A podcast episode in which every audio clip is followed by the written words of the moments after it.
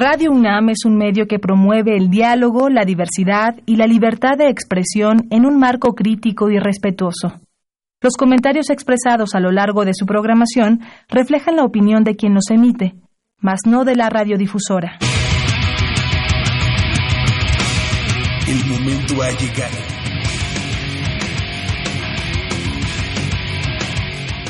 El azul y oro se apodera de tu sentido auditivo.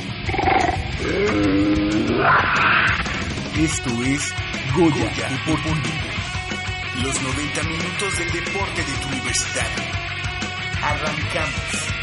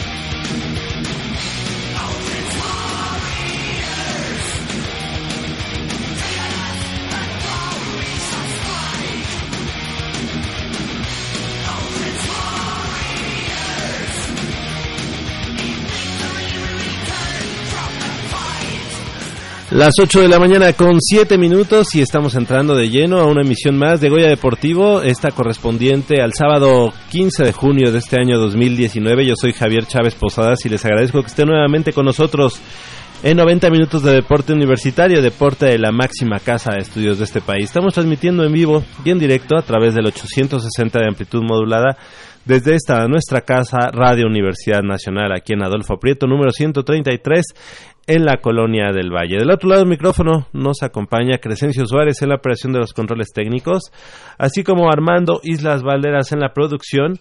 Y de este lado del micrófono me da mucho gusto em, compartir, compartir la transmisión con mi compañero y amigo, el buen Manolo Matador Martínez Román, compañero también de mil batallas ahí del de pues del entrenamiento semanal, ¿verdad? Que ya cada vez lo veo, pues además de que más delgado, pues obviamente ya este débil ya cuando llega el sábado. ¿Me estás diciendo sabroso o algo así? No, no, no, te estoy diciendo demacrado. ¿Qué tal, Javier? Eh, ¿Cómo estás? Muy buenos días a ti, a todos nuestros amigos. Muy contento de estar esta mañana aquí en los micrófonos de Goya Deportivo. Sí, como decías, eh, semanalmente eh, ya, ya aparecemos nuestra sombra. Ahí estamos eh, en, estos entrenamientos funcionales. Eh, la verdad es que sí. De los amigos de Animal Motion. De los amigos de Animal Motion, sí terminamos bastante eh, cansados, ¿no? Pero pues así es la vida, hay que seguir dándole y pues ahora sí que al pie del cañón este sábado en la mañana. Exactamente, con, con mucho gusto, con mucho gusto estamos aquí y bueno, pues ahí está el buen Armando Islas Valderas en la producción. De este lado también me da mucho gusto eh, saludar y presentar a mi compañera y amiga, a Michelle Ramírez Corral. Muy buenos días, Mitch, ¿cómo estás? Muy buenos días, Javier. Muy buenos días a todo nuestro auditorio. Súper contenta de estar aquí nuevamente un sábado más. Lamento haber no haber estado el sábado pasado, pero aquí estamos de nuevo. Fuimos a un campeonato nacional de atletismo del cual pues ya estaremos hablando un poquito más adelante. Me emocioné mucho. Ustedes saben que es, que es mi deporte por excelencia. Entonces, de alguna manera, pues me emociona mucho poder traer una, tantas buenas noticias para para el deporte universitario y para estos chicos que han trabajado muchísimo. Claro que sí, este deporte universitario que bueno, si bien es cierto y lo hemos dicho aquí, no pasamos por el mejor de los eh, momentos, bueno, pues obviamente nos da mucho gusto eh, presentar en esta mañana. En unos minutos más estaremos platicando con los amigos de atletismo y que tú estuviste allá si siguiéndoles. sabe de todos los deportes, ahora sí es su verdadero mole, ¿no? Sí, su mole, su mole rojo. Su mole rojo. Exactamente, su, mole de, su mole de Oaxaca. Exactamente. Y bueno, pues eh, más que eh, también comentar, fíjate que tuve la oportunidad de ver lo que lo que sería o lo que iba a ser el libro del fútbol americano de los 90 años de la Universidad Nacional. Por ahí tuve la oportunidad de, de, de verlo electrónicamente. Y la verdad es que me dio mucho gusto eh, ver que a pesar de que no se dio luz verde para la edición de este libro, pues la verdad es que todos los que colaboramos en la realización, pues eh, lo hicimos de manera este altruista de manera de manera con mucho co- corazón con mucho ánimo. Más que nada con amor, ¿no? Porque ese libro estaba eh, pues ya destinado para ver luz hace dos años. Y, y todos los, eh, como bien dices, como todos los que lo que colaboramos ahí, pues lo hicimos con todo el amor y con todas las ganas, con la intención de que viera la luz. Sí, sí, sí. Tuve la oportunidad de verlo en, formato PDF. Este, obviamente no no llegó a su a su a su edición, a su impresión y evidentemente a su distribución. Pero pues era un año importante el 2017 porque se, se cumplían 100 años de la práctica del fútbol americano y lamentablemente 90, 90. perdón, 90 años, sí, perdón, 90 años del fútbol americano y esperemos que en algún momento Sí, ¿verdad? Sí, 120. sí. Ajá. ¿Tú crees que en algún momento ya con alguna otra administración se pueda cristalizar el- la edición de ese libro? Pues yo creo que estaremos viendo más bien los 100 años del fútbol americano de la UNAM Ay, porque porque mm, ahorita pues mm, digo creo digo no creo que saquemos uno de 92 o 93 años sabes entonces creo que vamos a ir eh, em, Como que guardarlo, tenerlo ahí en, en stand-by en lo que se cumplen los 100, yo creo, ¿verdad? Sí, ya con otra administración, seguramente con eh, otras personas encargadas de la difusión del deporte universitario. Actualmente, pues ya también en comunicación social ya no es la misma persona que se encargó de, de hacer todo este todo este bagaje, toda esta recolección de, datos y de material. Así que bueno, pues seguramente esta, esta administración ya no le importará mucho la edición de ese libro, pero bueno, me dio mucho gusto verla de manera electrónica. Y bueno, pues para dar cauce a la mm, información deportiva que tenemos aquí en Goya, pues el equipo de atletismo de la Universidad Nacional cosechó seis medallas en el Campeonato Nacional Juvenil, que comprendió las categorías sub-18 y sub-20, el cual se desarrolló en la Unidad Deportiva Sur en el municipio de Salamanca, allá en Guanajuato. Así es, Javier, el evento realizado por la Federación Mexicana de Asociaciones de Atletismo y que fue selectivo para asistir al Campeonato Norte, Centroamérica y del Caribe de la especialidad, el cual se llevará a cabo en la ciudad de Querétaro en el mes de julio. Eh, pues ahí tuvimos varios, am, varios ah, Ya seleccion, ya con ya seleccionados, sí, seleccionados, ¿verdad? exactamente, que pues afortunadamente los tenemos aquí con nosotros. Eh, no sé si... ¿Qué te parece si, si nos presentas, este Mitch, eh, a, a los cuatro, cuatro atletas universitarios? Está con nosotros eh, Luis Mendoza. Luis Mendoza. Hola, muy buenos días. Luis. ¿Cuál es tu especialidad? Eh, me especializo en el salto con garrocha. Salto con garrocha. Tú eres estudiante de la Escuela Nacional Preparatoria número 6, Sí, ¿verdad? Perfecto. Bienvenido. Felicidades. muchas gracias. ¿Quién más está con nosotros? Yael Paniagua, que él es de la Asociación de, de, atleti- de Atletismo de la UNAM, él es corredor de 800 y 1500. Muy buenos días. Buenos Yael. días. 800 y 1500. Así es. Perfecto. Felicidades. Muchas Jo- gracias. Josué Piña, que también es saltador con garrocha. Aquí tenemos a los compañeros saltadores de garrocha, los dos, que luego los andan confundiendo un poco porque los dos casi, casi son de la categoría. Este, de repente se llevan un año, pero pues está Josué Piña con nosotros, también saltador de Muy garrocha. buenos días, Josué. Buenos días. Bienvenido nuevamente aquí a Goya Deportivo. Gracias. A ver, Y- vamos a, hoy qué acento tendrá. Ah. es que le decíamos hace unas semanas que vino con nosotros que, te- que yo lo escuchaba como de allá de Sinaloa. Sí, como- más o menos. Ya, como fue a Guanajuato, pues va a hablar así como del Bajío. No. Ah. ¿Y a quién más tenemos? Emiliano Castillo, que él es saltador de longitud y salto triple. Muy buenos días, Emiliano. ¿Tú también parte de la asociación o Sí. estudiante de la universidad? Eh, soy estudiante de la Prepa 5. De la prepa 5, ok. Entonces, eh, los tres son estudiantes, ellos tres son estudiantes, y eh, nuestro amigo Yael, Sí. Yael Paniagua, él es, eh, forma parte de la Asociación de Atletismo de la Universidad. Así, él, él todavía está chiquito. Exactamente. Luis Mendoza, como ya decíamos, de la, pre- de la prepa número 6, consiguió el campeonato en la, sub- en la categoría sub-18 y su lugar en la selección mexicana luego de hacer su mejor salto y librar la varilla a una altura de 4.20 metros en el salto con garrocha, dejando al competidor más cercano 10 centímetros abajo. Luis, pues eh, una gran, gran actuación la que tuviste allá en tierras de Guanajuato. ¿Qué nos puedes platicar, Luis, al respecto? ¿Cómo fue esta competencia? Pues fue un ambiente muy bueno, ya que, bueno, la verdad es que desde el principio había muchos garrochistas inscritos, pero ya al momento de ahí muchos se dieron de baja por lesiones o por otros motivos. Entonces, pues estuvo muy tranquilo el ambiente, la verdad sí me gustó. Me gustó pues estar ahí con todos también, que al, al final luego de ser rivales pues también son compañeros. Seguro, claro.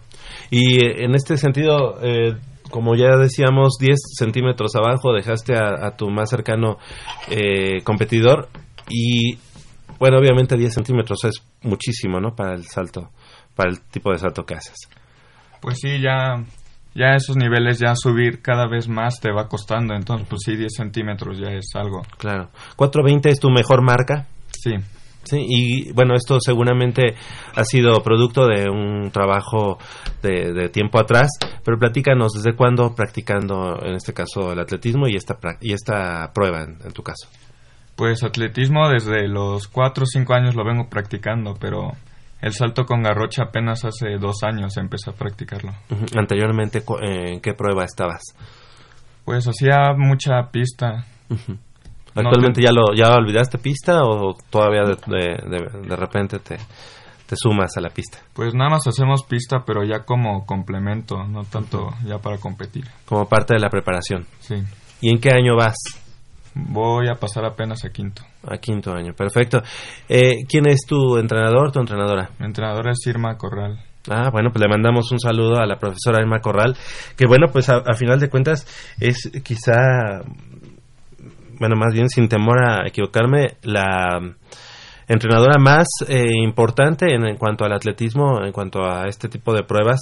Evidentemente siempre nos, nos manda buenos exponentes de la Universidad Nacional y, au- y aunque sea eh, temporada de, de vacas flacas, pues la verdad es que los alumnos de, de la profesora Irma Corral siempre, siempre dan la cara por la Universidad Nacional. Y bueno, pues en el caso de Yael, Yael Paniagua, eh, también obtuvo el segundo lugar en la categoría sub-18 en las pruebas de 1500 y con un tiempo de 4.01.85 y 10.000 metros caminata con una marca de 45, 58, 77. No, no, no, no. Es, esa, la de caminata, es de otro chico que se Ah, llama Marco, correcto. Es- Marco Canto. No, Cristian Juárez, ¿no?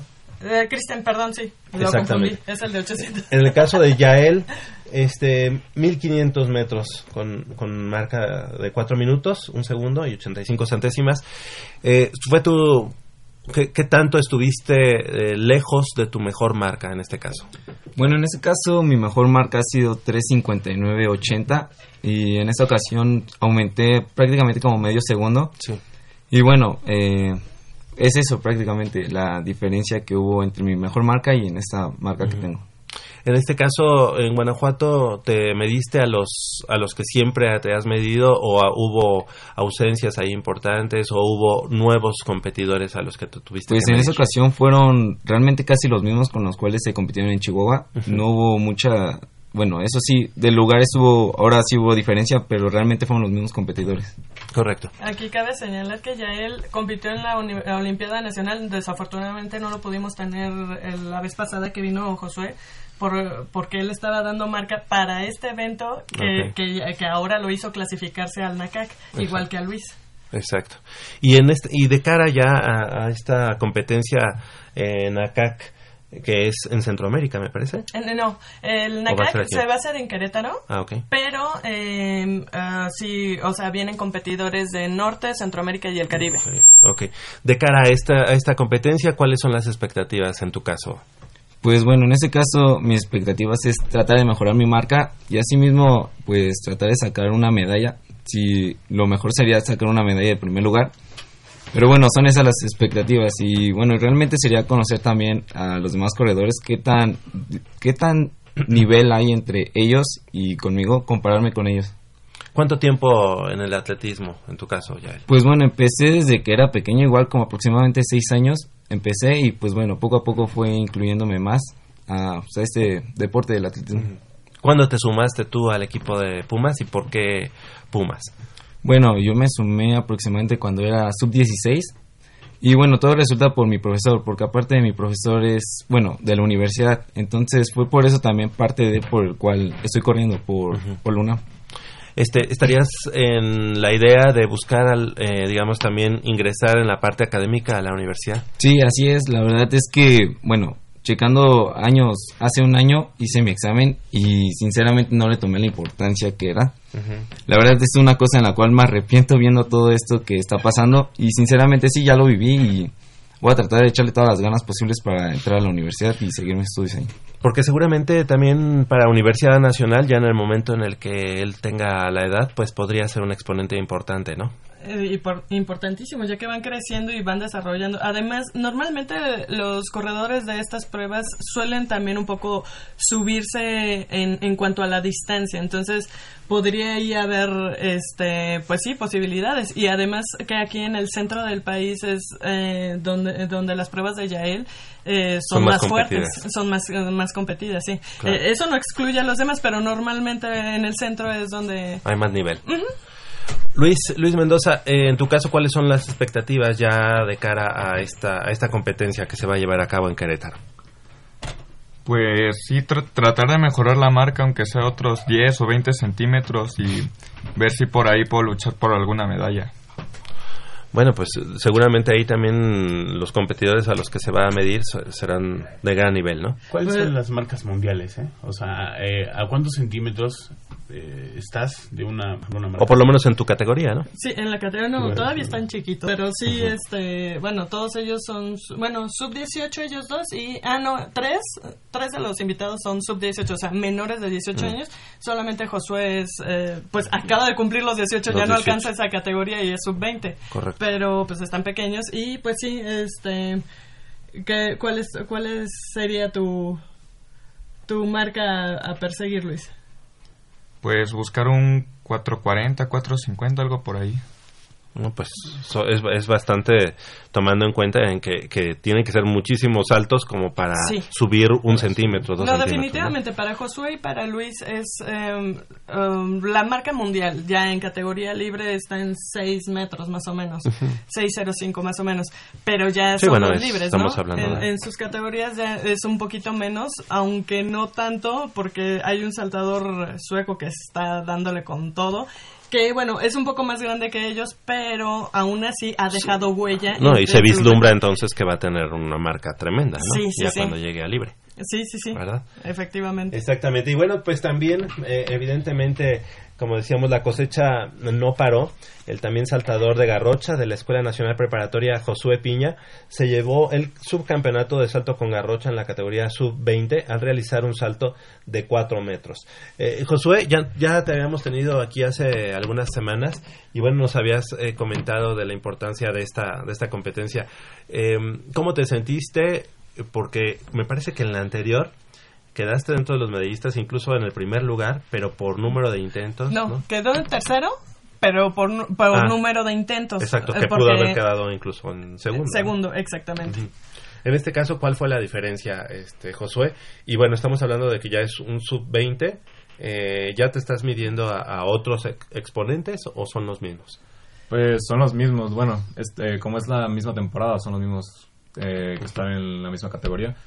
Eh, y pues la competencia la sentí un poco cansada, sentía a los competidores también cansados, o sea, porque en el nacional dimos marcas de 4.30, 4.40 y en esta no pasamos, bueno, más que el 4, unos no marcaron. Eh, ahorita, uno, uno digamos, sí destacó. la temporada ahorita está, digamos, en pleno o está ya llegando al, al final. ¿Cómo está ahorita la temporada? Pues normalmente se preparan todos para la Olimpiada Nacional y entonces ya va de bajada, o se supone que va de descanso. Otros se preparan para estas competencias, Sí. pero normalmente es para la Olimpiada Nacional. Estos ciclos de rendimiento que deben de ser siempre medidos en función al tiempo, a las temporadas y todo. Y a las evi- competencias que Sí. tienen ellos. así. Sí, evidentemente, ahorita como dice Josué, pues ya van, digamos, este, en ese, en ese descenso, ¿no? De, del, en el nivel. Sin embargo, bueno, pues esta medalla de plata, ¿qué tan lejos te quedaste de- del primer lugar, Josué? Ah, no, me quedé lejos. Pues es que el primer lugar destacó. Yo creo que se preparó para esta competencia. Marcó un 4.50 mej- mejorando su marca. Entonces sí estuvo. ¿El de dónde es? Es de Nayarit. Ok. Y bueno, ahora de cara a esta competencia que va a llevarse a cabo en, en Querétaro, ¿cómo, cómo, se, ¿cómo te vislumbras? ¿Cuáles son las expectativas? Bueno, yo. Todavía no, bueno, para Querétaro yo no voy. Ah, Solo sub-18 sub-18. y sub-23. Ok. Entonces tú en puerta tienes ahorita... Mm, ya concluyes. No, ya. Aquí. Emi- Emiliano y Josué ahorita ya concluyeron su temporada porque, eh, bueno, de alguna manera o no hubo la posibilidad de, de dar marca para algo más. Entonces, este, ellos terminaron su temporada. Ahorita los únicos que van a, a competir a Querétaro son Luis y Yael. Miguel, exacto, perfecto, ok. Y bueno, eh, ¿cómo es una, cuando ya terminas una, una temporada de esta magnitud, eh, Josué, ¿qué, qué es lo que viene? O sea, ¿qué tanto es relajarte? ¿Qué tanto es este, entrarle a las gorditas? Este, irte de parranda, ¿qué tanto? Pues ahorita la entrenadora nos dijo que íbamos, bueno, el entrenador Irma Corral nos dijo que íbamos a entrenar hasta junio, no, así hasta junio y pues relajado, nada más acompañando a Luis porque él va a hacer sus saltos bien. Este y pues ya después de junio va a ser eh, relajamiento hasta de nuevo entrar a clases hasta agosto. Entonces nos dijo que pues podíamos hacer, o sea, no dejar de hacer ejercicio, podíamos hacer básquetbol, voleibol, cualquier otro deporte que sea en movimiento, que no sean pesos porque pesos no, no, no el corazón no está activo. Entonces lo que quiere la maestra es que no perdamos la condición física. La fuerza a lo mejor y sí, pero la condición física es lo importante, o sea, que, que nos estemos moviendo. Correcto. O sea, digamos, trabajo regenerativo este y recreativo en este caso. O sea, realmente no algo de competencia, ¿verdad? Perfecto. Pues eh, digo, enhorabuena de todos modos porque concluyes una temporada eh, con una medalla de plata, independientemente del color. Creo que subirte al podio siempre va a ser importante, ¿no? Sí, aquí cabe aclarar que la prueba de ellos es súper ambigua porque igual hay muchísimos factores que inciden en su competencia, tanto que si tienen la garrocha correcta, eh, ya habíamos platicado alguna vez sobre el, el, el uso de su implemento que tiene que ser súper personalizado, eh, tanto en distancia como en peso, como eh, muchas cosas más. Entonces, por eso los garrochistas a veces en una competencia, aunque tú seas muy bueno, puedes irte en blanco porque hay muchos factores que inciden igual y también el incluso el viento puede incidir en, en el resultado de tu competencia si no mides bien tu parábolas y muchas cosas entonces te puedes llegar a ir en blanco aunque seas muy bueno Claro. sabes entonces este creo que los chicos no van eh, no van nada mal están manteniendo su manteniendo o aumentando sus marcas. En el en el caso de Luis de la temporada pasada esta temporada mejoró casi medio metro bueno 40 centímetros que son muy muy importantes para para esta para para su crecimiento personal Correcto. en el caso de Josué, pues al- eh, a lo mejor mantuvo su marca, pero esa marca eh, lo, ha, lo ha hecho permanecer en, en un punto en el que puede estar compitiendo todavía. Correcto. Entonces eh, es muy muy importante eso y no se ha ido en blanco. También es muy importante porque Sí, sigue sumando, Ajá. sigue y porque están manejando esos factores que, que bueno, prácticamente pues tu salto depende de la pértiga con la que saltas, ¿sabes? Claro. Entonces, este, pues eh, creo que han sabido manejar esos factores bastante Sí. bien, a pesar de que a veces han tenido que, pues, hasta pedir garrochas prestadas, ¿sabes? Claro. Entonces, de alguna manera creo que han sabido to- em, Sortear. sortear esas, esas situaciones. Claro. Y bueno, pues también me- eh, nos llama la atención, participaron también en el Nacional Juvenil de la categoría Sub-18, Emiliano Castillo, que precisamente está aquí con nosotros en salto triple. ¿Cómo te fue, Emiliano? Pues quedé en cuarto lugar, mejoré mi marca por 11 centímetros, bueno, 10 centímetros. Y pues estoy este, orgulloso de ese resultado. Seguro, claro. Y pues, ¿Y eh, tú cuánto tiempo llevas eh, practicando atletismo en general y tu prueba en particular? pues en la pista llegué como a los 7 años más o menos, pero después lo dejé como por 3. Y ya bien, bien salto triple llevo dos años. Ok. ¿Siempre en Pumas? Sí, ¿O- siempre con Charlotte, con Irma, siempre en ese equipo. Ok, perfecto. Pues eh, ahí platícanos un poco eh, en cuanto a la técnica. ¿Cuáles eh, cuáles son las los la medición que se hace primero? ¿Es el primer salto? O sea, de, de pronto se necesita mucha técnica para ese tipo de, de saltos, como es el salto triple. Pero si nos puedes platicar un poquito cuál es el que se mide o, o todos Sí. se, o se suman o cómo es el asunto. Pues el salto triple es un salto de mucho impacto.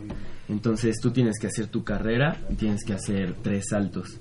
Un cojito, una Ah. como un tipo gacela y el último salto es como un salto de longitud hacia la fosa. O sea, ¿hay, ¿hay técnica en cada uno de los saltos? Sí. No es de que yo agarré y esta me salió No, no, así. no. Tienes que hacer un cojito, una gacela y el salto a la fosa. Y, la ¿Y son medición- penalizados si, si, si no haces es, eh, esos saltos? Sí, así? tienes que hacer únicamente tres. Tienes que hacer dos saltos con la derecha. Bueno, puedes elegir, ¿no? Puedes saltar izquierda, izquierda, derecha o derecha, derecha, izquierda. No puedes repetir Ah, una pierna. Y- y- Bueno, y, y también, bueno, para que la gente que nos está escuchando entienda tal vez un poco más, si conocen lo que es el salto de longitud, es muy similar, pero antes de caer a la fosa tienen que hacer estos tres, Sí, eh, saltos. tres saltos, eh, les ponen una tabla todavía en la, en la, en la en el carril. tartán, ¿verdad? Sí, Bueno, todavía en el carril donde corren, les ponen una tabla ya sea de 11 o 13 metros, me parece. Y este y pues a partir de ahí ellos tienen que hacer ese salto y caer en la fosa. Correcto. O sea, no no es propiamente el salto de longitud, sino hay diferencia entre el salto de longitud y el salto triple. Claro, y además la caída también tiene que ser creo que con los dos. Ajá, pies, ¿no? sí. Bueno, la caída sí ya... Como este, caiga. Ok. Pues no es como caiga. pues, o sea, eh, lo mejor es caer con los dos pies y este jalar tu cuerpo hacia adelante para no dejar Ah. rastro atrás y que tu salto sea más largo. Eh, lo que se mide es el primer... Ajá, eh, lo que se mide es la marca que esté más cerca de Ah. la tabla. De la tabla. Ajá. La primer huella que La tú dejas huella. sobre la arena Es la que se mide. es la que se mide. Aunque haya caído yo de pompas. Sí. Sí. Si caíste de pompas, se mide a partir de las pompas hasta la tabla. Ajá. Si pusiste las manos atrás y está más atrás de las pompas, desde la mano, Ah. donde pusiste la mano, hasta la Ya ha tabla. habido momentos en los que has caído mal y digamos con otra parte Pues, de tu cuerpo. Sí, las manos casi nunca las pongo, pero sí me ha pasado que caigo y pues las pompas se me quedan atrás y me quita centímetros. O también es muy importante estirar los pies, porque si no los estiras, pues te quedas con los pies doblados Claro. y es... menos tiempo, es menos distancia. Correcto.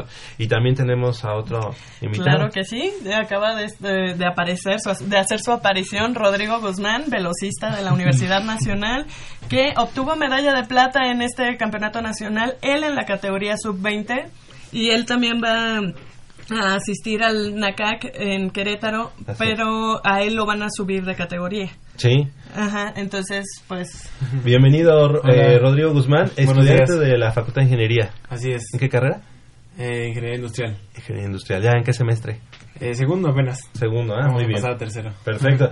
Como ya decías, Mitch logró seleccionarse en el relevo nacional luego de haber obtenido el segundo lugar en la prueba reina del atletismo con un tiempo de 10.82, ¿verdad?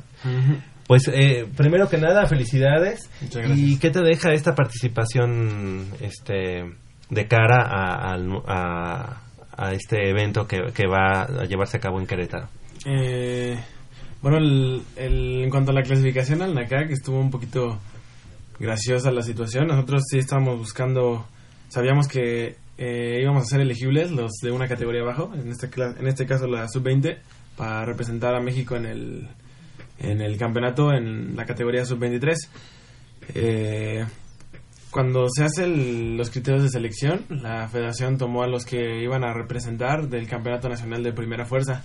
Yo asistí a ese campeonato, pero creo que fue mi segunda peor competencia del, del año, lastimosamente, ¿no? Eh, yo, ah, quitando dos o tres competencias, he tenido una temporada bastante regular y con marcas pues rápidas, ¿no? Entonces, eh, lo que ocurrió en esta competencia es que se iba a seleccionar a los primeros eh, dos lugares, de- tanto de la sub-20 y sub-23, como estuvieran rankeados, para representar a México.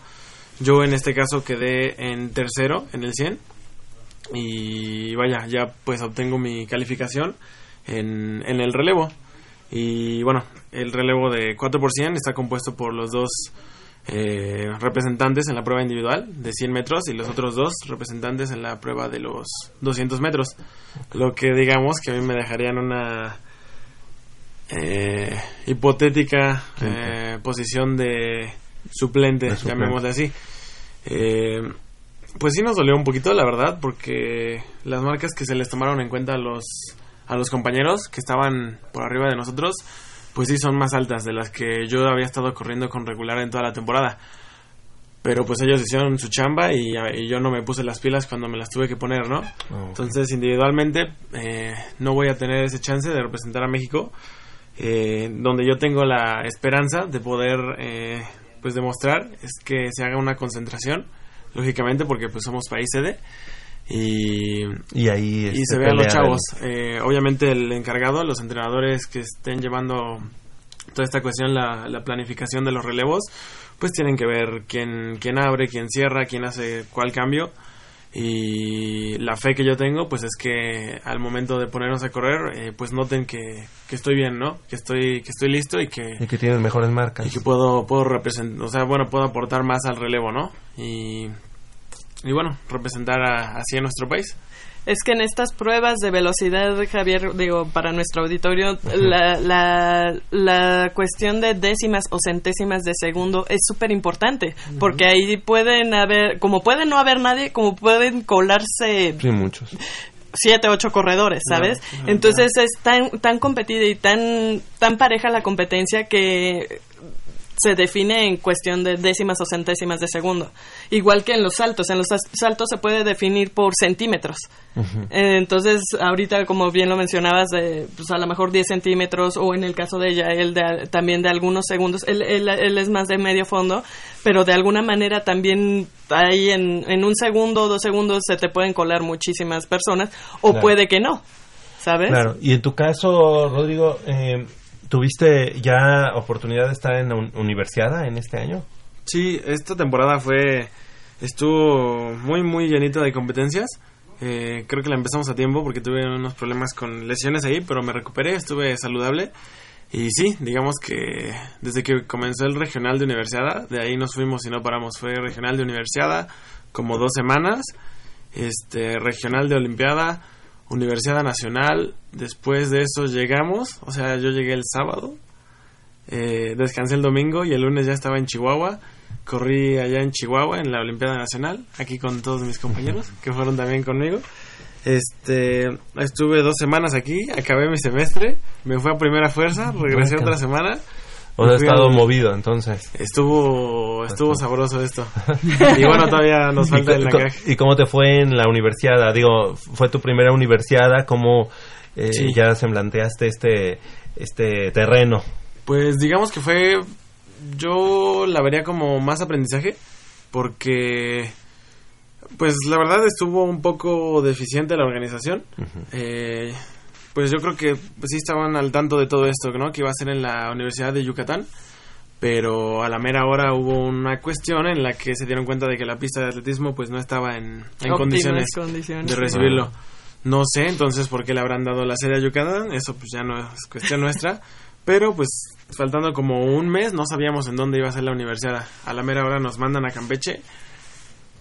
Y, pues, es un pueblito Campeche, ¿no? Este, tenía... pues, Solo en poca- atletismo. Poca Mm, infraestructura, solo. la verdad. Estuvo... Estuvo deficiente la organización eh, en cuestiones eh, geográficas. La pista estaba a 200, 400 metros del mar. Y pues sabemos que Sí, cerca pues. del mar eh, hay muchísimo viento. Claro. Desafortunadamente estaba en la recta en contra a la que corríamos los 100. O sea, digamos que no se prestaron las condiciones ni de organización, ni de geografía, ni nada para Claro. que el evento fuera de calidad. En cualquier prueba. Eh, bueno, hablando de pista, ¿no? Eh, no se corrió rápido, esa no era una pista muy rápida. Eh, estamos hablando de que ah, estábamos amaneciendo a 33 grados y estábamos corriendo a las 11, 12, 1 de la tarde. Uy, la humedad, ya me con imagino. 30 y- Humedad, calor, Con 36, bla, bla, 37 bla. grados, que eran sensaciones térmicas de casi 40, ¿no?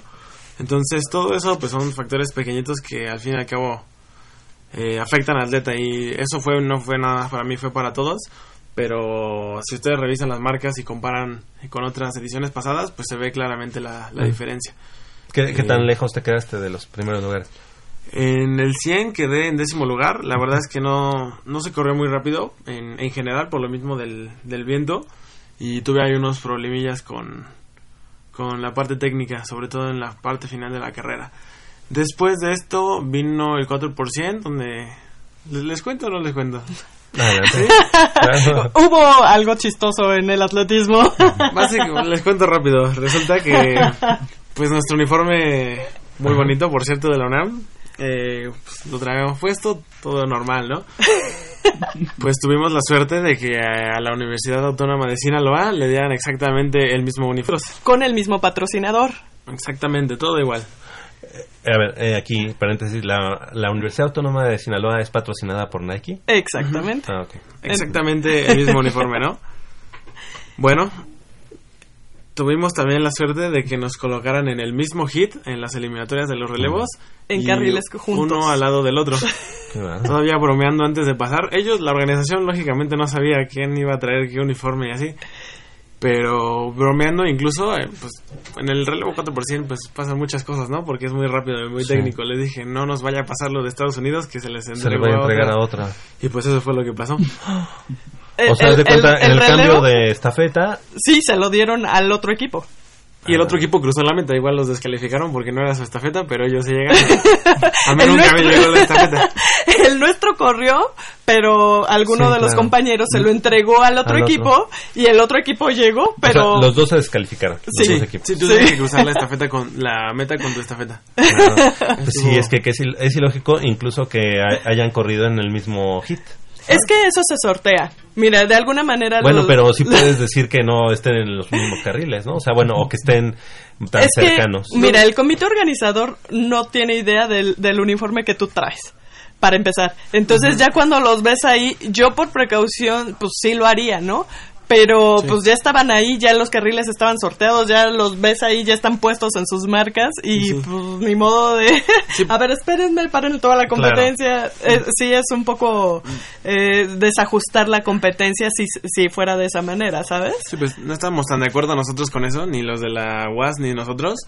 Pero por lo mismo que te digo de que la organización estaba un poquito ahí como apenas si podía con eso, pues menos nos iban a hacer caso a nuestras peticiones, ¿no? Esperemos tener la revancha ahora en el 2020, ¿no? Ojalá Sí. que sí. Tanto en el 100 metros como obviamente en los relevos. En Sí. los 400, eh, en los relevos de 400 metros Ah, planos, sí. la UNAM pues, es un equipo fuerte. Este año quedamos en cuarto lugar. El año pasado eran eran bronce, y digo eran porque yo no era parte Parte. de ese relevo. Pero sí, ahí estuvieron mis, mis compañeros y, y creo que ahí se está haciendo un buen trabajo. Sí, sí, Eh, lo hacemos. Están saliendo ya muchos, bueno, están saliendo algunos alumnos de los que eran partes de relevo, pero pues están llegando otros. Y, y pues la UNAM ya está agarrando pues un cierto estatus, ya se está acostumbrando a colocarse en finales, en posiciones top 8 o top 5. Y pues bueno. está bastante bien. Qué bueno, pues chicos, eh, queremos agradecerles que, que estén, que hayan estado esta mañana con nosotros. Emiliano, muchas gracias. Este, algo que, que desees agregar, Emiliano. Pues igual como dice Roy, la UNAM yo creo que se está convirtiendo en un gran exponente en el atletismo porque podemos ver que estamos en los primeros en las primeras cinco posiciones y pues nada que le sigan echando ganas Sí, es una Le buena sigamos. le sigamos le sigamos Es que él necesita echarle ganas. Es una buena camada, ¿verdad? Sí, fíjate que vienen este, creciendo chicos. Ahorita todos ellos tienen menos de 18. Tú tienes 19, 19. ya. Bueno, eh, Ro- Rodrigo es el más grande de todos los que están aquí ahorita con, acompañándonos en la cabina, pero son chicos que, que ahorita van a dar eh, bastantes frutos para la Universidad Nacional. Esperemos que sigan creciendo todos en, en, en se- sus y que los puedan respectivas apoyar pruebas. para que se fogueen, ¿no? En- Sí, y que los puedan apoyar. Por ejemplo, este año, bueno, no fueron tan apoyados, pero por ejemplo, Luis y Josué se fueron a Nevada a hacer una, una competencia internacional que, que yo creo que les sirvió muchísimo para enfrentar muchas cosas que ellos no habían enfrentado. Y bueno, tal vez, este, pues no sé, bueno, no platicamos sobre eso, pero tal vez eh, quieran platicar un poco sobre esa, esa experiencia que tuvieron al, al ir a Estados Unidos y, y no fue, fue una competencia meramente de garrocha, salto con garrocha. Ah, sí. No, no habían otras eh, Sí, pruebas y de lo platicamos atlética. aquí en Goya Deportivo. Exactamente. Entonces, de alguna manera, eh, pues esperemos que ellos sigan, sigan creciendo. Tienen mucho que dar todos ellos. de Yael, Emiliano, Josué, Rodrigo, Luis. Tienen mucho que dar. Y, y otros compañeros que desafortunadamente no pueden acompañarnos aquí en cabina, pero están creciendo y están haciendo las Seguro. cosas bien. Josué, ¿algo que desees agregar? Pues que pues le sigamos echando ganas y gracias por apoyarnos. Al contrario, pues creo que ahora sí que ustedes este, siguen dando resultados y nosotros aquí con mucho gusto tenemos. Y trajeron sus medallas, ¿eh? Sí, sí, sí. Digo, ya verán las fotos que le- luego les vamos a pasar por, por Sí. las redes, pero trajeron sus medallas, primero y segundo lugar. Bueno, y bueno, los demás no trajeron sus medallas. es del Nacional. Se la pueden imaginar Es- esa este, pues sí, eh, Es del son del Nacional de Sub 18 y Sub 20 que organizó la federación. Eh, Luis. Sí, eres Luis, ¿verdad? Luis. es que yo de repente vi tantos nom- nombres. Luis, este, algo que, que deseas agregar. Pues nada, vamos por buen camino, nada más queda pues seguir trabajando como hemos estado y seguiremos mejorando. Gracias, Luis, Luis Mendoza. Y en tu caso, ya el Paniagua, pues esperemos que además de los resultados en lo deportivo, puedas ingresar también a la Universidad Nacional si ese es tu, tu ideal. Sí, esperemos que sí. La verdad ya le estoy echando ganas desde ahorita para un buen resultado, tanto deportivo, tanto académico. Y pues bueno, nada más es seguirle dando. Exactamente. ¿De qué hora a qué hora están entrenando ustedes? Bueno, Bueno, en mi caso yo diferentes. estoy de, bueno, de cinco y media aproximadamente a siete y media a ocho. Muy, muy tarda. Caray, pues sí son bastantes. Sí, es que... ¿Y, en, y en el caso de ustedes, chicos, ¿a qué hora? ¿Tú a- Pues- ¿Tú entrenas, Emiliano? Eh, entrenamos juntos, los tres. Entrenamos de 3 a 5 y media. Si se extiende un poquito más, 5.40 más o menos. O sea, Más ven tres cuando llega ya él. cuando llega ya él, ya sabe que usted ya, ya, ya se tiene Sí, que ya. No, eh, eh, ya él por, su- por, la, por Distancia. su distancia y todo, él entrena en otro lado. No entrena en CEU. Perfecto. Los demás sí entrenan en CEU. Claro que sí. Y Rodrigo, agradecerte este que hayas estado con nosotros esta mañana y evidentemente pues si quieres agregar algo. Eh, bueno, primero que nada, gracias a ustedes y discúlpenme la tardanza, mucho semáforo. Y bueno, eh, pues para agregar, pues gracias a todos ustedes que pues que se interesan por los logros de los chavos, están pues ahí acompañándonos en las competencias, al pendiente de nosotros. Y bueno, pues ya es marco del Día del Padre, no sé si me estés escuchando, pa, pero si esto va a salir, pues feliz Día del Padre. Debe estarte escuchando, estás- estamos en vivo. Estaba, estaba bien dormido cuando me fui. Ah. Sí, pero me había despertado. Y si no, Pues- pues en la grabación.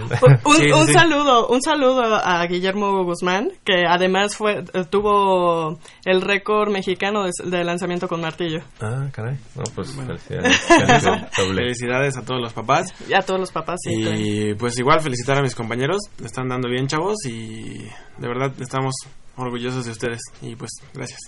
Gracias también a, Rodrigo. Pues eh, aquí así, así como lo decimos, eh, estudiantes deportistas de la Universidad Nacional y que nos da mucho gusto presentar aquí en Goya Deportivo. Son las 8 de la mañana con 48 minutos. Hacemos una breve pausa aquí en Goya Deportivo regresamos con más información del mundo deportivo de la Universidad Nacional.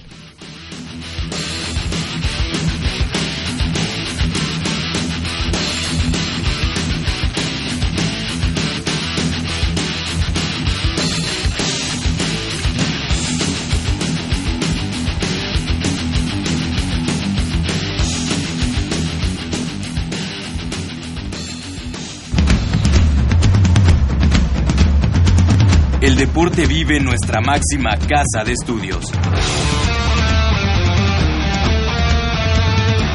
Más de 40 disciplinas diferentes, cientos de deportistas, una sola voz. Goya Deportivo. Cada sábado el felino se apodera del cuadrante. 90 minutos del deporte de tu universidad. Escúchanos todos los sábados de 8 a 9.30 de la mañana por el 860 de AM. Goya Deportivo. La voz del deporte universitario.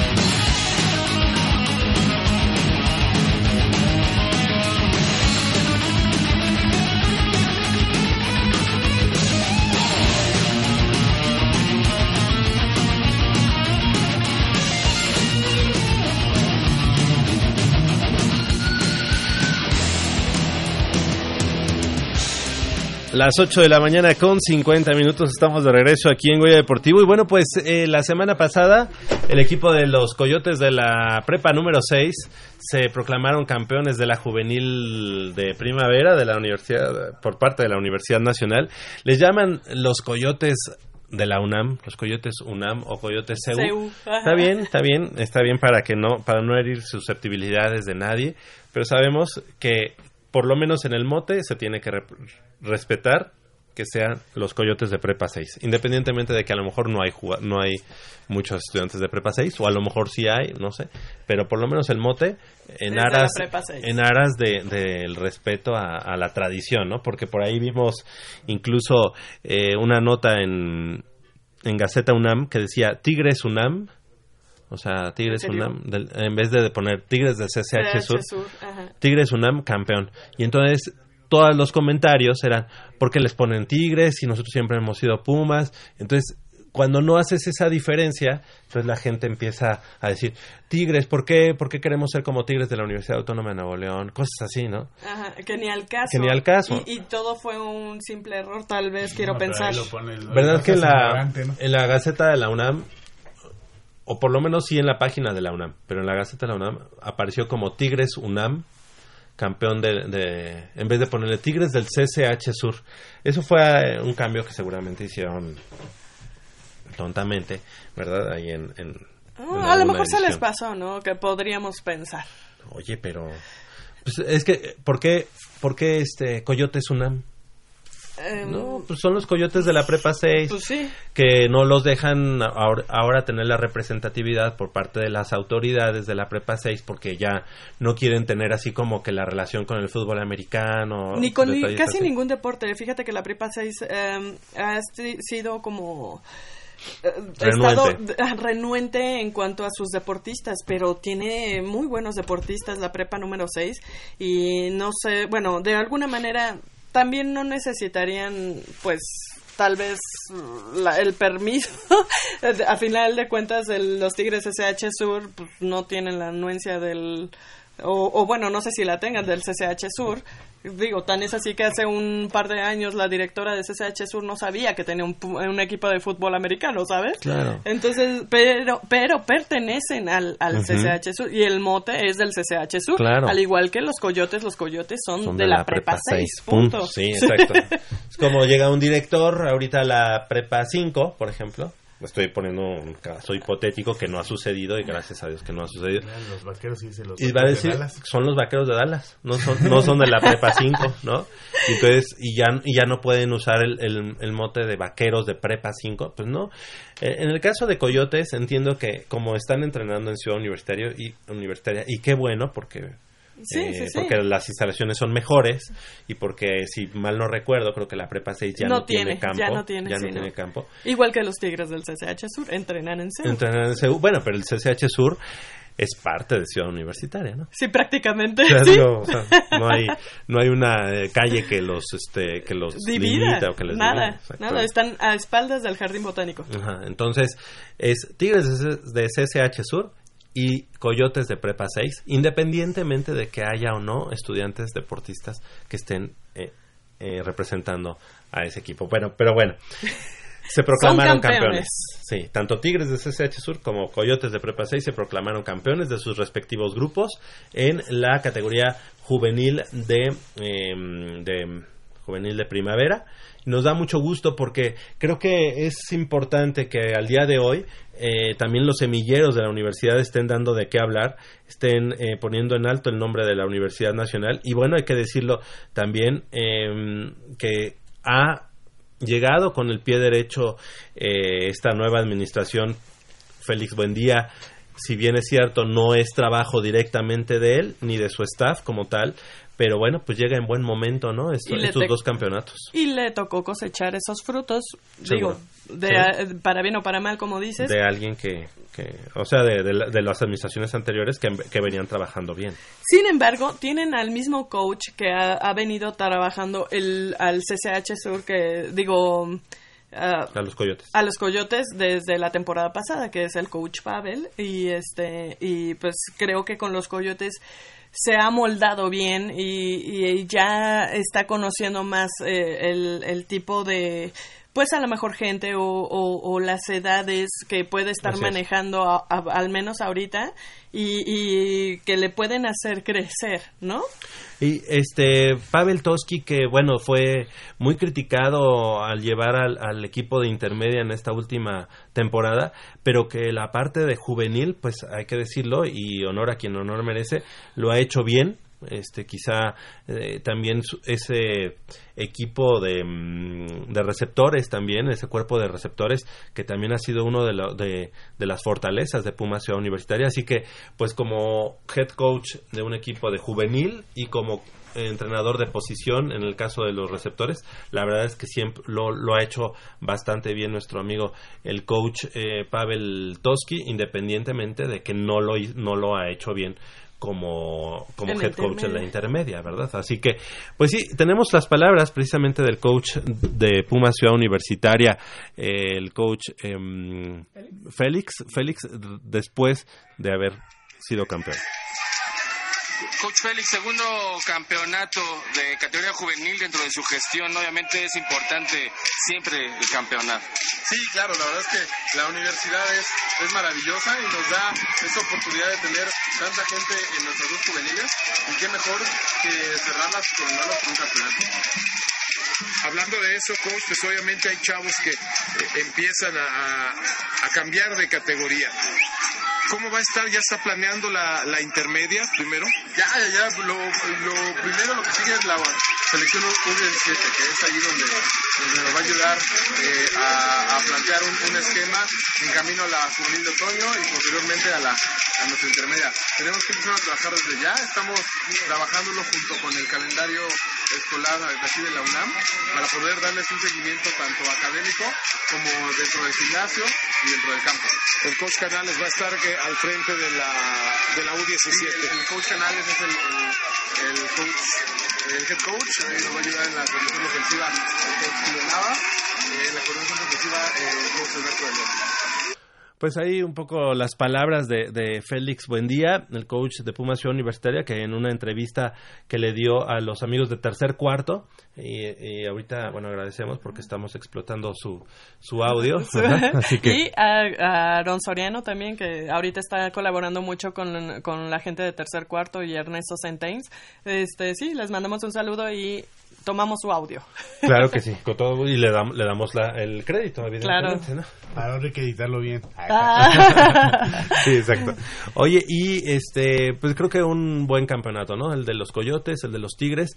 Eh, productor, ya no pudimos tener aquí a los dos campeones porque pues, se, se, se programó ya también estos estos partidos que hubo en sábado del Es que sabes que están ahorita trabajando con la selección, eh, como bien lo mencionaba este Félix Buendía, con la Under eh, 17, que bueno, ya ves que formaron dos grupos en ONEFA y van a jugar norte Ujú. contra sur y todo este rollo. Eh, yo, de hecho, tuve la casual la casualidad de pasar cuando iba a hacer una grabación por, eh, por los entrenamientos y sí, están trabajando ahí en el tapatío ya con toda la gente que está seleccionada para este duelo. Ok, y además eh, que, bueno, incluso el día de ayer fue el partido, ¿no? El azul contra oro. Que ganó Eh, el oro 10 por 7. 10 por 7, 10 por 7 y que a- hay que decirlo, se ven buenas cosas ¿no? del, del equipo de Pumas Universitaria. Tienen material humano, tienen eh, buenos coaches, pero bueno, pues eso, eso lo tendrán que traducir evidentemente en resultados la, la próxima temporada. Eh, no va a ser una temporada fácil porque Tigres No. también viene bastante fortalecido, el equipo campeón, así como los Burros Blancos que fueron el, que el equipo subcampeón de la temporada pasada, ¿no? Así es, Javier, y es que, eh, pues, de cualquier manera, este campeonato, pues, aliviana el, el sentir en, en, en Ciudad Universitaria porque, pues, son, como bien decimos, los semilleros los que van a estar nutriendo a la Liga Mayor en unos próximos años. Y hay que poner mucha atención en estos niños y en, eh, en la categoría intermedia también, un poco más, yo creo, porque, pues, de alguna manera eh, van a estar ahí o tal vez no. Claro. Entonces, este, ojalá que sí y ojalá que todo sea para bien, ¿no? Exacto. Sí, hay que darle bastante seguimiento a los jugadores que van subiendo de la juvenil, no solamente de... eh, mira, a mí lo que me ha gustado de Félix, que también ha comentado que en cuanto a los en cuanto a los semilleros no solamente está tomando en cuenta a Tigres y en este caso a los Coyotes sino también evidentemente a los Vaqueros de la Prepa 5 a los Broncos de la Prepa 1 a los Leopardos de la Prepa 8 así que son son equipos son equipos que también los tiene considerados para para ser semilleros importantes para la intermedia y luego posteriormente para la Liga Mayor. Y hay que decirlo, la próxima semana, el próximo sábado, en punto de las 10.30 de la mañana, se llevará a cabo la inauguración oficial del campo de juego del equipo de los Broncos de la Prepa número uno allá Ah, verdad. precisamente en, en el en el plantel número uno Gavino Barreda eh, que se encuentra allá en Xochimilco y que bueno pues será seguramente un imán importante para los chavos de aquella zona de aquel de aquel plantel para que se sumen al equipo de, los Broncos de Prepa 1 un, un difícil eh, trabajo que han tenido ahí en Prepa 1 picando piedras siempre. Y ahora pues que les pongan un campo de juego en su mismo plantel creo que será será algo de vital importancia Déjame decirte que tenemos jugadores hoy en día de Liga Mayor que han sido extraídos de esa Escuela Nacional Preparatoria número uno y, y que sí, definitivamente pueden dar este muchos, mu- aportar Sí. recurso humano para la Liga Mayor o para la intermedia de, de Puma CU. ¿Recuerdas que incluso hemos, hemos visto aquí, eh, bueno, en el roster de, de Pumas Ciudad Universitaria, jugadores que vienen de las, de las juveniles, por ejemplo, de Prepa 8, de Prepa 5, eh, eh, pero no nos acordábamos de Prepa 1. Y sí, Sí. el día de hoy sí también, Sí, sí, te- sí. también hay en el roster de Prepa 1. Así que, pues realmente, si cada una de las prepas que tiene equipos de fútbol americano aportan tres, cuatro jugadores, dos jugadores para la intermedia y posteriormente la Liga Mayor, yo creo que están cumpliendo con un gran este trabajo, ¿no? Este, evidentemente las juveniles como es Tigres CCH Sur o en este caso Coyotes, pues tendrán más participantes, más jugadores, pero también estos equipos que están más alejados de Ciudad Universitaria, ¿no? Y bueno, pues enhorabuena que la próxima semana van a estar inaugurando su campo de juego allá en la prepa número uno de este Xochimilco. Así es, ¿verdad? Javier. Y bueno, pues eh, nos seguimos, nos seguimos de, de filo y tenemos información, estimado Manolo Matador Martínez, de nuestros flamantes refuerzos del equipo de los Pumas eh, en el balompié profesional, en el equipo universitario. ¿Qué opinas? ¿Qué opinas de estos jugadores? Eh, viene a sumarse, ya lo, ya lo habíamos comentado hace unas semanas. Puso, ¿no? eh, no, Juan Pablo Vigón. Juan, este, Juan Pablo eh, Vigón que llega del Atlas, Martín Barragán, eh, delantero también que proviene del equipo de los Rayos del Necaxa y un defensor, eh, Nicolás Freire, que viene allá, de allá argentino, que si no me equivoco jugaba allá en, la, en, en Ecuador. Sí, en la eh, ¿qué? De, deportiva, Liga Universitaria Deportiva de Quito, de Quito, Ecuador. ¿Qué te parece? ¿Qué te parece? ¿Cómo, cómo no, ves? No, no se me hacen malos eh, refuerzos. Este jugador Barragán, Barragán que proviene del Necaxa ah, eh, jugó, si no me equivoco, también en Atlas. No es mal jugador. Eh, algo similar pasó cuando llegó este Charlie, Charlie González. O sea, se le veían destellos, pero a muchos no los convencía y ve lo que terminó siendo, ¿no? Este jugador es mexicano, es buen jugador este delantero. Entonces habrá que ver... Eh, eh, qué ocurre en las líneas de arriba, ¿no? Hay que recordar que todavía está Charlie, llega este delantero, el chileno este Mora eh, Mora eh, parecía que tenía acercamientos con la U de Chile eh, pero debido a su alto salario y su alto el alto costo de la ficha ya lo descartaron. Entonces se queda en Pumas. Ah, habrá que ver si le dan salida. Todavía queda mucho tiempo para que 31 de agosto, si no me equivoco, a diferencia de años pasados, en el régimen de transferencias ahí en Cancún había una fecha tanto para mexicanos como para extranjeros para que pudieran contratarse. Ahora no. Ahora lo han ampliado. Eh, se han ampliado hasta el 31, o sea, hay muchísimo tiempo mucho, todavía. Mucho tiempo todavía. Creo que eso tiene que ver con la cuestión del calendario de, de juego también. Sí, sí, evidentemente, pero también por el hecho del pacto de caballeros y esta situación. Bueno, el pacto de caballeros es uno de los puntos que se quitó. Eh, obviamente, eso dicen. Ahora es de manera velada, pero sí también. Sí. Ahora dicen que no va a haber, obviamente siempre va a haber. O sea, un jugador que, que quiere un equipo, el otro se va a poner sensible porque se lo robó y van a haber problemas. O sea que eso eh, esa estupidez llamada Pacto de Caballeros supongo yo que va a seguir. Eh, sí, con otro formato, con otro, pero sí. Con otro, nomás con otro nombre. Exacto. Y eh, más que nada se amplió hasta el 31, eh, supongo yo, porque en, tanto en Sudamérica como en Europa eh, se toman en cuenta estas fechas, o sea, para los fichajes de los jugadores. Entonces México no se quiso quedar atrás y terminó esa payasada de dos días de draft y eso, entonces hay más tiempo para que para que los jugadores puedan contratarse no solo en México, sino también en el extranjero, ¿no?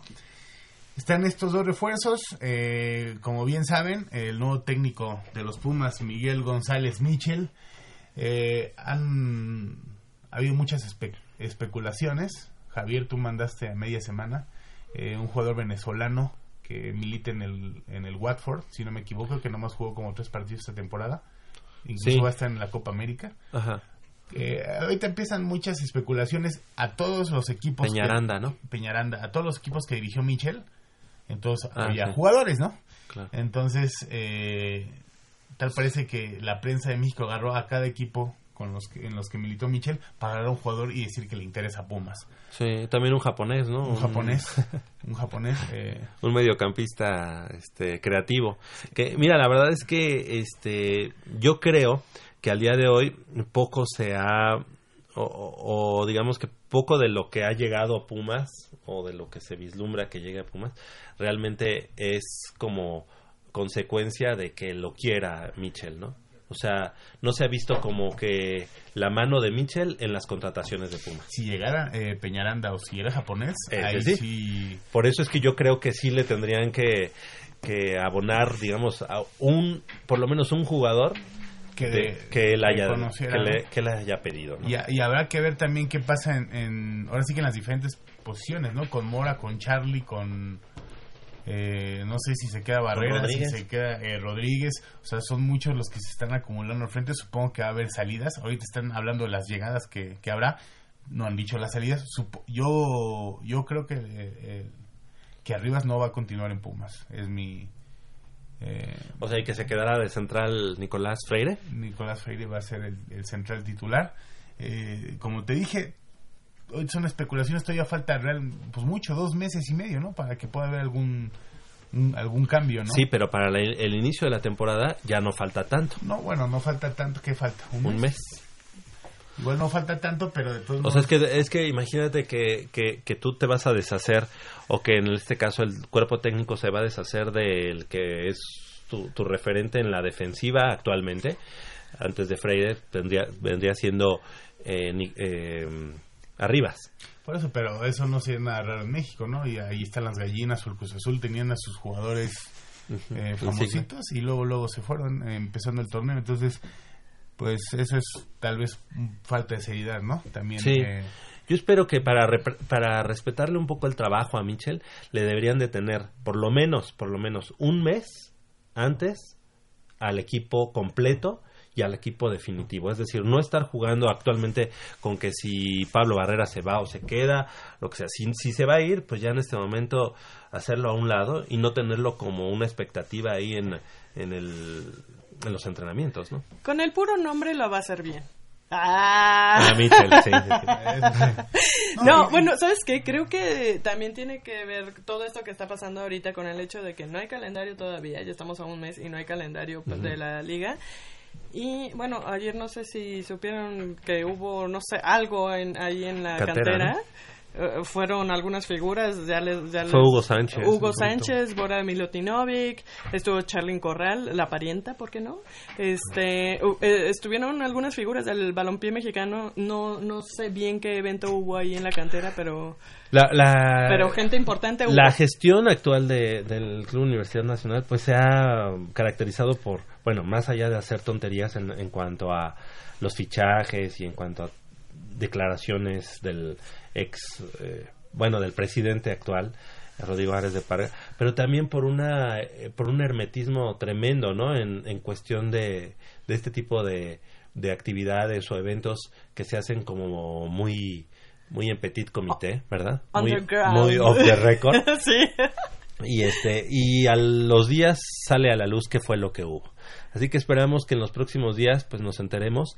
Por ahí vimos una entrevista que le hacen a Luis Regueiro con este con Bora Milutinovic, los dos hablando de pues de las del trabajo en las fuerzas básicas, de la inauguración de la cantera número 2, de las instalaciones y hablan y ya se ya se filtran ahí algunas imágenes de lo que es el hotel de concentración del equipo Ah, sí, de los claro. Pumas y la casa club Sí. que están eh, una junto a la otra están contiguas y pues la verdad es que este pues todo ese tipo de cosas a la afición no se la comparten no o sea o la comparten ya de manera muy de rebote Ajá. pero esperemos que en los próximos días nos podamos enterar de qué hubo en la cantera Pero ¿no? a final de cuentas se sabe. bueno pero, Pero- o sea en el caso de Charlín Corral yo yo no entiendo por qué pudo haber estado en el Yo tampoco. Eh, ah, bueno, déjame decirte, Charlie Corral fue parte de la comunidad universitaria cuando ella estuvo en CCH. Ella estudió en el CCH. Bueno ahí sí. No sé, no sé cuál sea la liga con, de ella, pero sí estudió ahí en el Porque CCH. Charlín Corral fue jugadora de de las guajolotas o solamente de la selección. Ay. De la selección. Selección. Y se fue a Estados Unidos, ¿no? No, a España. A España, perdón. Ajá. sí. Ahí, ahí la anda rompiendo, pero bien y bonito. Bueno, pues entonces a lo mejor por ahí tiene algo que ver. Pero... Es, es como comentas eso de que de los hoteles, eso un niño no lo va a entender. O sea, eso es pararse el cuello, es la verdad. Eso es pararse el cuello y, y justificar en qué están gastando el dinero, ¿no? La cantera quedará muy bonita. A mí la anterior se me hacía preciosa. Es. O sea, bueno, es. o sea, bueno, Ajá. se, Sí, o sea, como que no necesitaban una, una cantera. No, eh, ta- tal vez, tal, tal vez si quieren, o sea, agrandar o ser más, más nice, pero a mí la cantera yo es, de primer mundo. Es de primer mundo, o sea, entonces eh, dices que, o- la mira. gente no sabe, no, no lo quieren dar a entender. Pues nomás para justificarse entonces con el patronato o algo, o sea, lo que nos interesa y lo que le interesa a la afición, a los niños, a las nuevas generaciones, todos, son los resultados. ¿No crees que sean Muy patadas de ahogado?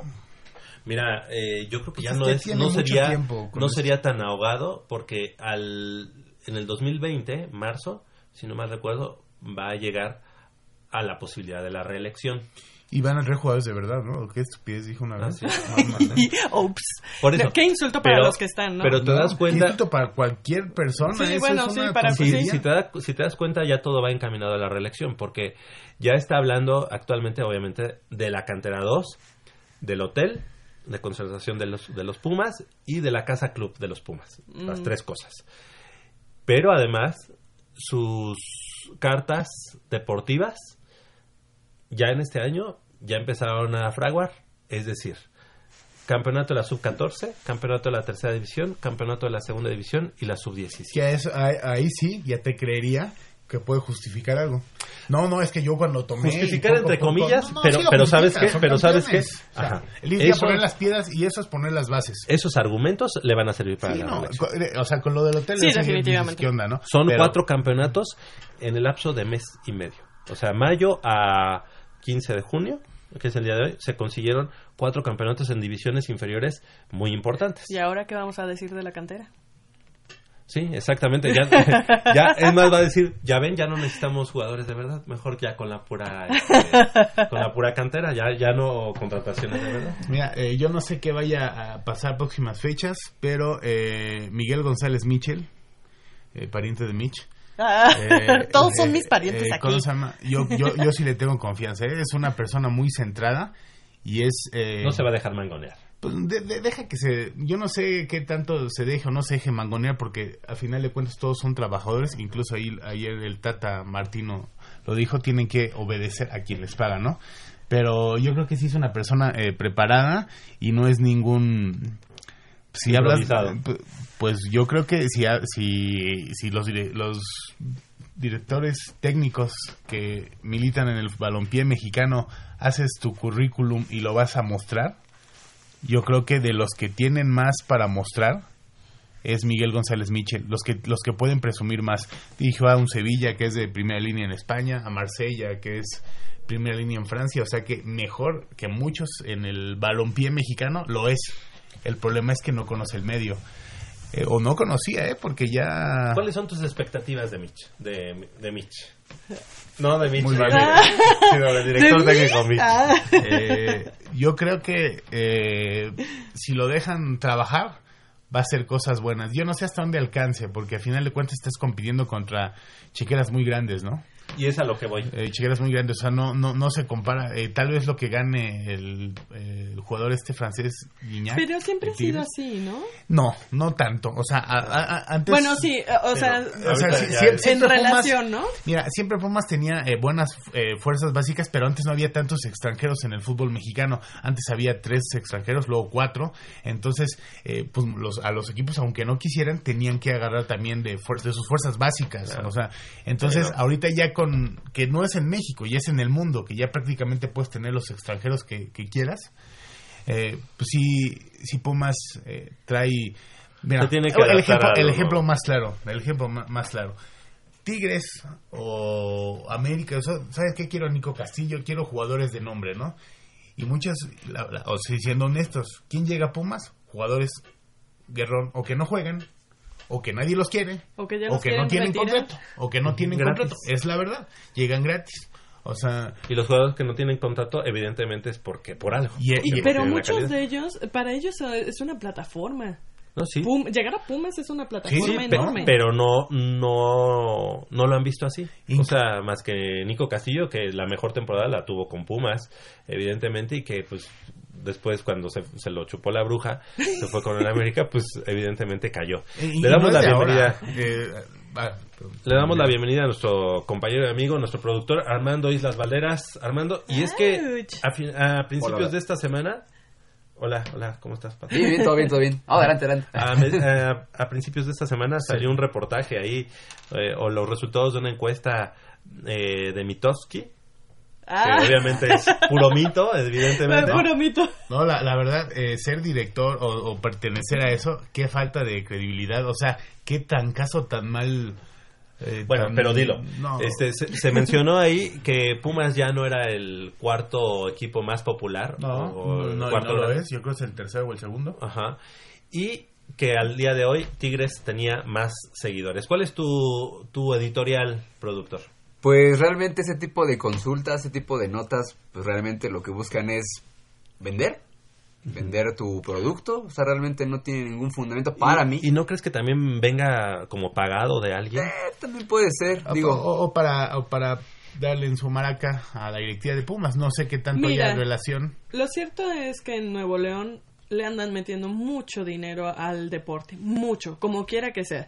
Tal vez para contar historias que no son, tal vez para contar historias que son, pero le andan metiendo dinero. Entonces, de cualquier manera, pues ellos están haciendo Su chamba. su chamba, exacto. Claro. Cosa que hemos dejado de, de hacer Claro. en muchos otros En, lados. en ese, en ese sentido sí, pero digo, podríamos decir eh, que esa eh, que esa consulta, pues a lo mejor tú, tú agarras de un pastel, de un 100%, y dices, bueno, en la Ciudad de México, como tiene tantos, tantos este, millones de habitantes, voy a hacer tantas encuestas que sea representativo. En Nuevo León, tantas. En Guadalajara, tantas. O sea, las ciudades más grandes.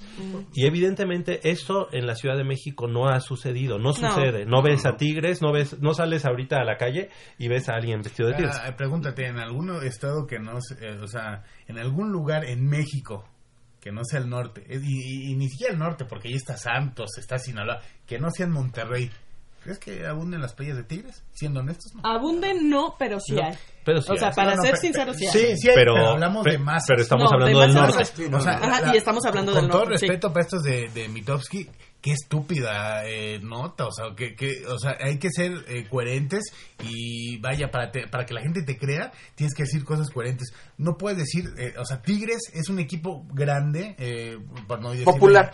popular, Popular. popular en Monterrey. ¿Eh?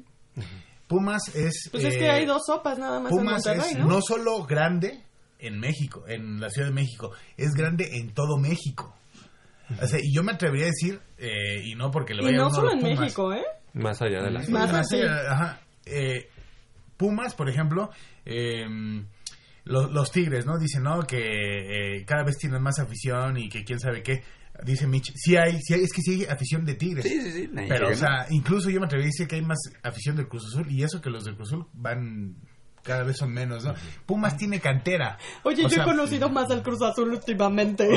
o sea, Pumas tiene, no, pero pues también... No, los, con los del Cruz Azul no me meto porque yo hasta siento feo. Yo, o sea, si discutes con alguien, con los del Cruz Azul hasta te dejas ganar, ¿no? Pero mira, fíjate, hay que, hay que decirlo. De- de- los de Cruz Azul actualmente quizá están, digamos, digamos, escondidos, por decirlo de alguna manera. Pero si el Cruz Azul, el próximo, la los próxima temporada. Lo- O sea, lo- lo- los Cruz Azul sí salen con su playa. Los del América casi no salen a la calle porque yo, yo, yo entiendo que es una vergüenza, ¿no? Claro. Que los demás te vean, incluso en tu familia, si saben que es Oye, que en este pero, pero yo creo que si el Cruz Azul gana un campeonato, Yo no creo que tengan... yo creo que resurge eh, el cariño por el equipo de Cruz Azul, de la gente que le va al Cruz Azul y que se ha alejado del equipo, Y aunque evidentemente. no lo sean te digo, de ¿eh? verdad yo he conocido últimamente mucha gente que le va al Cruz Azul, eh, entre ellos mis niños de servicio social, le- le- les mando un saludo.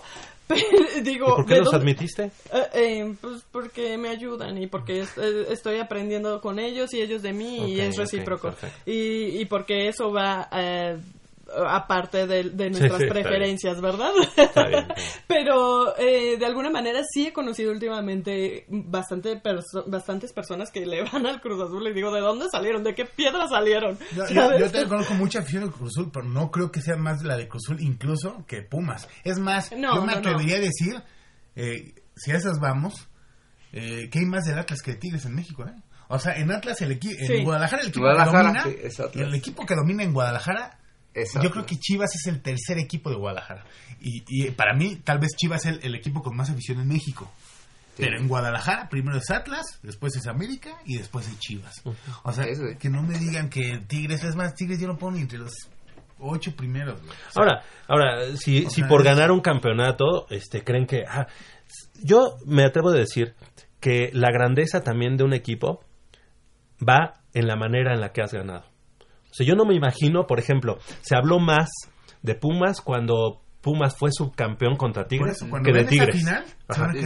Y cuando la de León Pumas. y esta de León, o sea, También. también en la manera de ganar es, es como te enamoras de un Sí. equipo, ¿no? Exacto. No solo la manera de ganar, digo, la grandeza de un equipo está en su historia, en cómo juegas, en quién, qué representas y todo ese rollo. O sea, no, no podría ser, eh, digo, los Tigres no tienen gran historia, no tienen gran Entonces, representación. esa situación- Y yo me acuerdo que hace unos años veía por allá por, por la zona de Mario Colín y Gustavo Vaz en Tlanepantla un espectacular que a mí me llamaba mucho la atención, ¿no? Que este era un espectacular de Tigres que decía queremos ser el equipo mm, el equipo más grande de México. ¿sí? Igual que Pachuca, ¿no? Pachuca se dominó el equipo de México, ¿no? O sea, cada puede decir los disparates que sea, ¿no? Y le han O invertido pa- para, para, que- Para- para para ganar. tratar de conseguirlo, digo, pero- han invertido, hay, hay que, o sea, eh, hablaba Mitch, ¿qué representas, no? ¿Qué representas? Eh, yo no sé si decirle los Tigres de la Universidad Autónoma de Nuevo León o los Tigres de Sinergia Deportiva, ¿no? Eso es, eh, eh, o sea, cuando digan, hablan de equipos ricos, no, no, Tigres no está ni entre los 10 equipos ricos de México, es más, Tigres es de los, yo supongo que los más pobres. Tigres está rentado. Sí, Tigres exactamente. está rentado. Exactamente. O sea, lo mismo que pasó con Guadalajara, con la promotora Ujú. Guadalajara hace años. Dejó la promotora al Guadalajara y se vino para abajo. El día, que no creo, ¿no? Bien que mal les da ganar dinero, pero que Tigres, eh, Sinergia dejara a Tigres, Tigres sí. volvería a ser, eh, pues pobre, ¿no? O sea, Oye, Sí, y, el club por sí solo no. y es lo que te quería preguntar, Mitch, por ejemplo, ¿se sabe actualmente de este esta gran inversión que se hace más allá del equipo profesional de fútbol, también en el deporte eh, estudiantil? En... Atletismo, este, Hablas de, la, de la Universidad Tigres? Autónoma de León. Sí, sí, le están, le están, le meten, mira, y supongo simplemente... que algo de, Pero becan, becan. Sí, becan. Becan. Ah, tienen muchísimos atletas de Veracruz, de Baja California, de donde quieras y mandes en sus diferentes disciplinas. Nada más basta darse una vuelta por, por el campus de la de la Universidad Autónoma de Nuevo León para que te des cuenta de que yo creo que está a la par en igualdad de, de construcción los espacios deportivos que el aula, o a lo mejor me atrevería a decir que hay más espacios deportivos que aulas. Entonces, y, y nada más te estoy hablando de los espacios deportivos.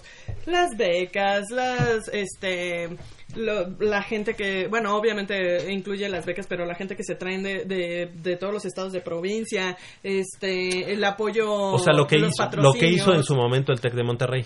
Sí, claro.